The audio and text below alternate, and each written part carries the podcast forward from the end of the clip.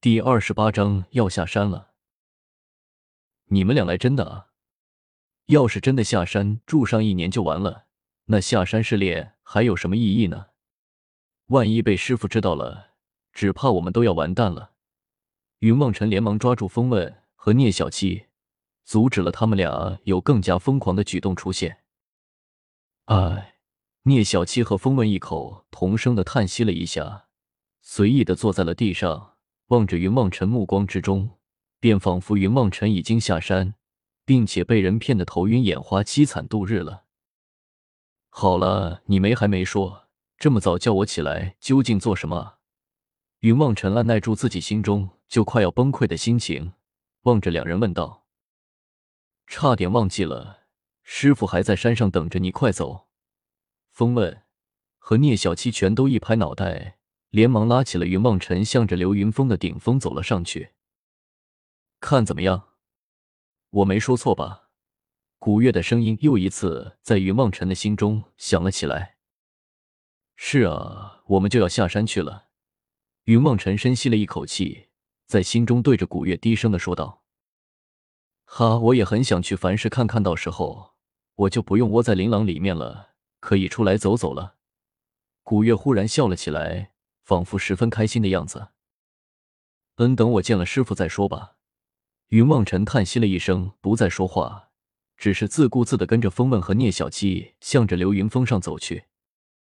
你好像不怎么高兴啊？古月有些好奇的向着云望尘问道。没有啊，我就是忽然觉得没什么，心里有点害怕。云望尘向着古月轻声的说道。怕什么？古月好奇的向着云望尘问道。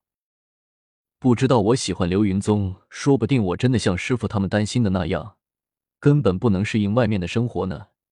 云梦辰有些郁闷的说道。他小的时候虽然是个孤儿，但是冷笑云对他也是爱护有加，更何况他也就一直生活在龙城之中，并没有什么特殊的。后来上了流云宗，更是在就一步没有离开过。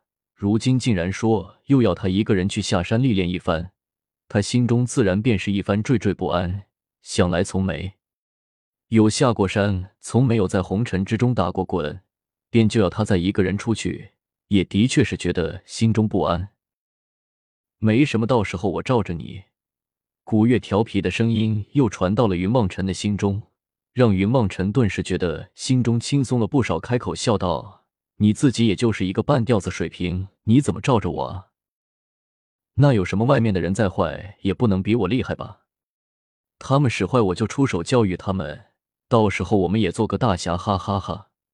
古月已经畅想起了自己的大侠生活，催促着云望尘快些去流云峰，向着师傅告别之后就可以下山了。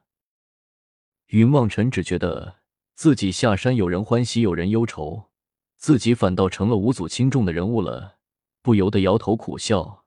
渐渐的，已经能够望到流云阁了，不由得在心中长长的出了一口气。脚下加快了脚步，一步踏入了流云阁之中。弟子云梦尘见过师傅师娘。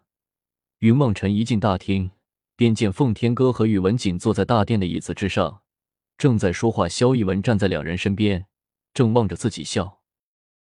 云梦尘也向着萧逸文露出了一个笑容。望尘啊。奉天哥抬起头，望着云望尘，轻轻的叫了一声：“是的，师傅。”云望尘连忙向着奉天哥又一次的行礼，叫道：“嗯，路上你二师兄和三师兄已经和你说过了吧？”奉天哥面色有点古怪的望着云望尘说道：“两位师兄也只是说，师傅要弟子下山去试炼。”云望尘低着头，轻声的向着奉天哥说道：“不错。”凡是我流云宗的弟子取得剑心之后，便都要下山去行走一年入世修行，为的便是磨练自己的心智。毕竟我们只是修道者，还不是神仙，所以我们需要在红尘之中来稳定自己的道心，追寻大道的本源。奉天哥向着云望尘轻声的说道：“弟子明白了。”云望尘低着头，不知道为什么，只觉得眼角微微有些湿润了起来。看着身边的二师兄、三师兄，前面的大师兄、师傅、师娘，自己在流云宗这些年的每一天，都历历在目。突然之间说要离开，他们虽然过一年就可以回来，但是毕竟一年，第一时间不能再见到他们了。云望尘只觉得心中无比的难过。